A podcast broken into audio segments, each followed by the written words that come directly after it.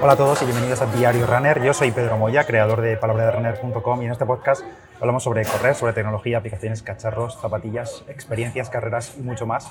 Y en el episodio de hoy seguramente estéis escuchando un poco más de ruido de lo habitual, pero también es la primera vez que hago el podcast desde fuera de casa, digamos, fuera del entorno controlado del micro de brazo y demás. Voy a estar de viaje unas semanas Así que no me queda otro remedio que grabar en movilidad y estoy haciendo un experimento con la grabadora, con un micrófono de corbata nuevo y bueno, sé que no va a aislar tanto el sonido, pero espero que se escuche bien al menos.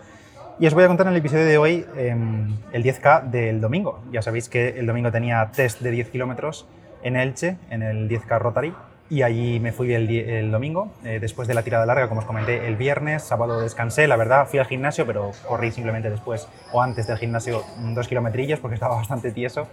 Y el domingo ya, con un poquito más de energía, aunque un pelín tieso todavía, me fui hacia Elche para correr ese 10K. Y bueno, no os hago spoiler porque ya lo habréis visto en el título, hice el 10K en 36 minutos y 12 segundos, que esta es la que considero mi marca personal en la distancia de 10 kilómetros oficial. Ya sé que en febrero os dije que mi mejor marca fue tras el test de las Fly, de las Nice Fly, que en aquel momento creo que fueron 36.05, pero obviamente priorizo antes este tiempo en Elche, ya que es una carrera oficial y sobre todo en un circuito medido y homologado por la Federación Española de Atletismo. Así que mi anterior marca en carrera con dorsal fue en Cox, en las carreras de Cox y de Bigastro en diciembre, y fueron 36.59 y ahora ya dejo mi marca personal en 36.12. Llegué bastante temprano, la verdad, para recoger el dorsal el domingo y también calentar tranquilamente antes de la carrera. Y al final, entre un trote por aquí, un trote por allá, eh, unas aceleraciones, después me encontré con Carlos, con Carlos Díez, que fuimos a hacer la carrera juntos, a salir juntos y demás, pues seguimos, seguimos calentando y me salieron casi 5 kilómetros de calentamiento al final. Creo que he calentado pocas veces tanto antes de una carrera y ya se acercaba la hora y nos fuimos directamente al cajón número uno, el primer cajón, nos colocamos delante del todo. Y casi que mejor, la verdad, porque la salida era justo en la pista de atletismo, en la pista de atletismo Manolo Jaén, y la salida era justo en el inicio de una de las curvas.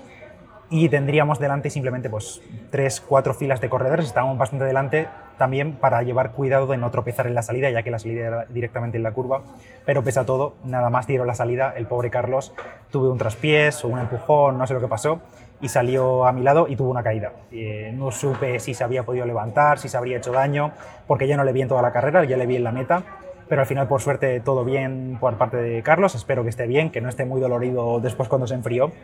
pero vamos, que al final resulta que lo llevé toda la carrera como a 5, mm, 10 metros por detrás y no lo sabía. Y si no, creo que en algún momento, por mi sufrimiento, creo que hubiese esperado a ver si nos podíamos dar un poco de ánimo el uno al otro. Pero bueno, ya no le vi hasta la, hasta la meta. 9 y media, como digo, dieron la salida, eh, 9 y media en punto, y recorrimos media pista de atletismo y ya salimos hacia el asfalto. Y como era de esperar, pues el ritmo inicial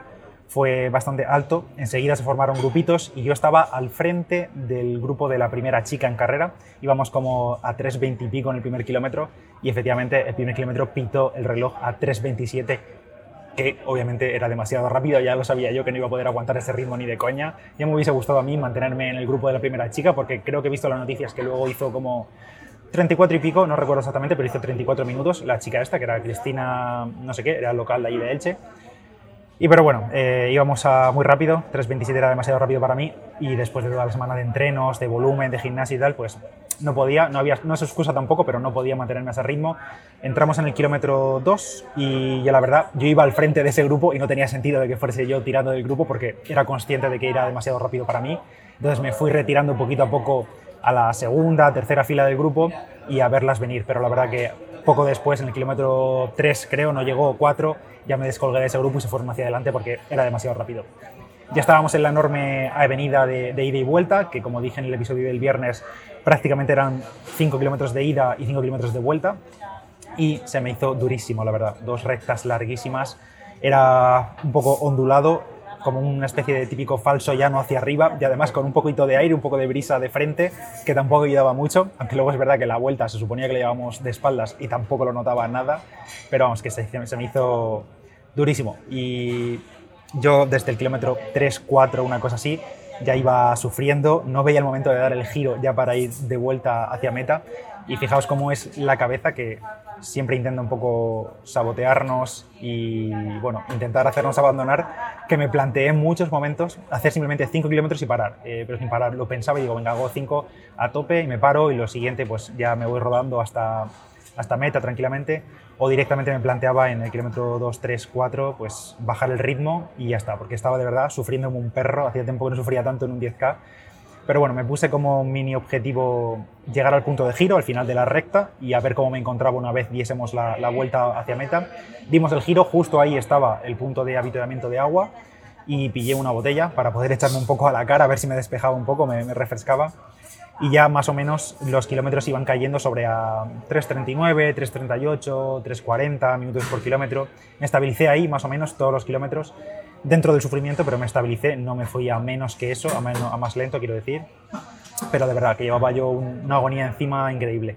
Ya hacía mucho que no íbamos en ningún grupo, ya simplemente íbamos a cuenta gotas y con algún corredor intentando no descolgarme o si me adelantaba alguien intentarme engancharme a él. Pero bueno, veo la señal de 2 kilómetros a meta, el cartelón de 2 kilómetros a meta y entre la del 2 kilómetros a meta y la de 1 kilómetro a meta, la verdad que se me hizo eterno, no pasaban los metros, yo no sé qué pasaba, que estaba muy cansado y empecé a escuchar la batucada que sabía que estaba en la entrada de la pista de atletismo de nuevo, porque la escuché al salir de la pista, yo sabía que estábamos muy cerca y claro, pequeño empujón que me intenté dar a mí mismo psicológicamente, quedaba muy poco y ya sabía que solo quedaba pues llegar a esa batucada y después pues unos 400 metros, menos de 400 metros porque se le daba una vuelta casi completa a la pista de atletismo otra vez para entrar a meta. Pero vamos, que ya ni sprintar ni nada. Miré hacia un poco así hacia atrás por si venía alguien muy cerca para que no me adelantase, pero vamos, que si me hubiesen adelantado, en ese momento no tenía fuerzas para sprintar.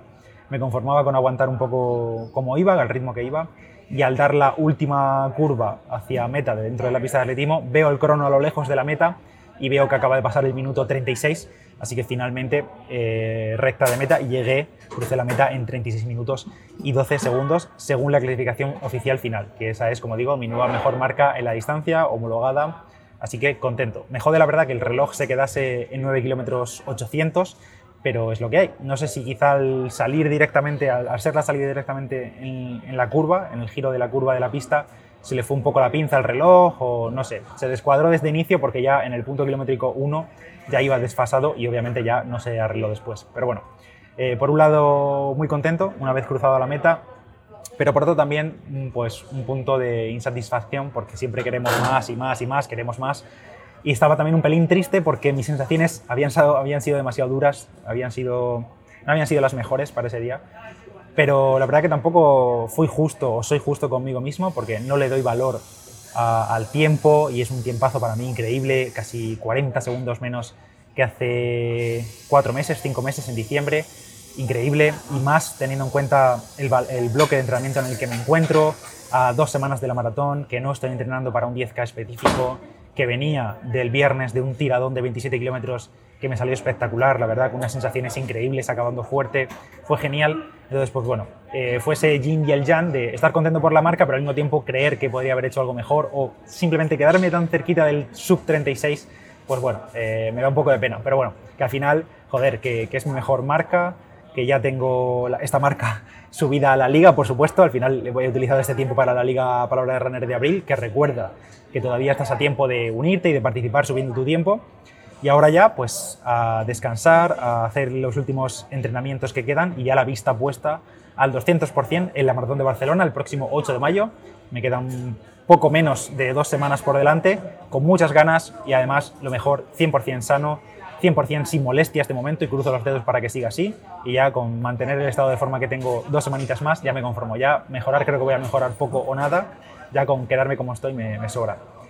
Espero que este podcast se haya escuchado decentemente, la verdad, no sé cómo se habrá escuchado, pero espero que decentemente, aunque sea desde el aeropuerto. Y para los próximos, aunque estaré grabando en movilidad, pues procuraré estar en un entorno un poco más tranquilo, un poco más silencioso que aquí dentro del bullicio del aeropuerto. Gracias a todos por estar ahí. Por cierto, un auténtico placer desvirtualizaros a muchos de vosotros durante, durante la carrera. Bueno, durante no, porque no tenía fuerzas para hablar y no, pero antes y durante después de la carrera os vi a muchos de vosotros. Nos vimos las caras y me hace mucha ilusión saber que estáis ahí detrás escuchando y apoyando. Y enhorabuena a todos también por vuestras carreras y siempre me hace mucha ilusión conoceros. Nada más por el episodio de hoy, espero que os haya gustado la crónica. Yo estoy muy contento con el tiempo, pese a que quizá esperaba un pelín más, pero bueno, simplemente contento, es un tiempazo para mí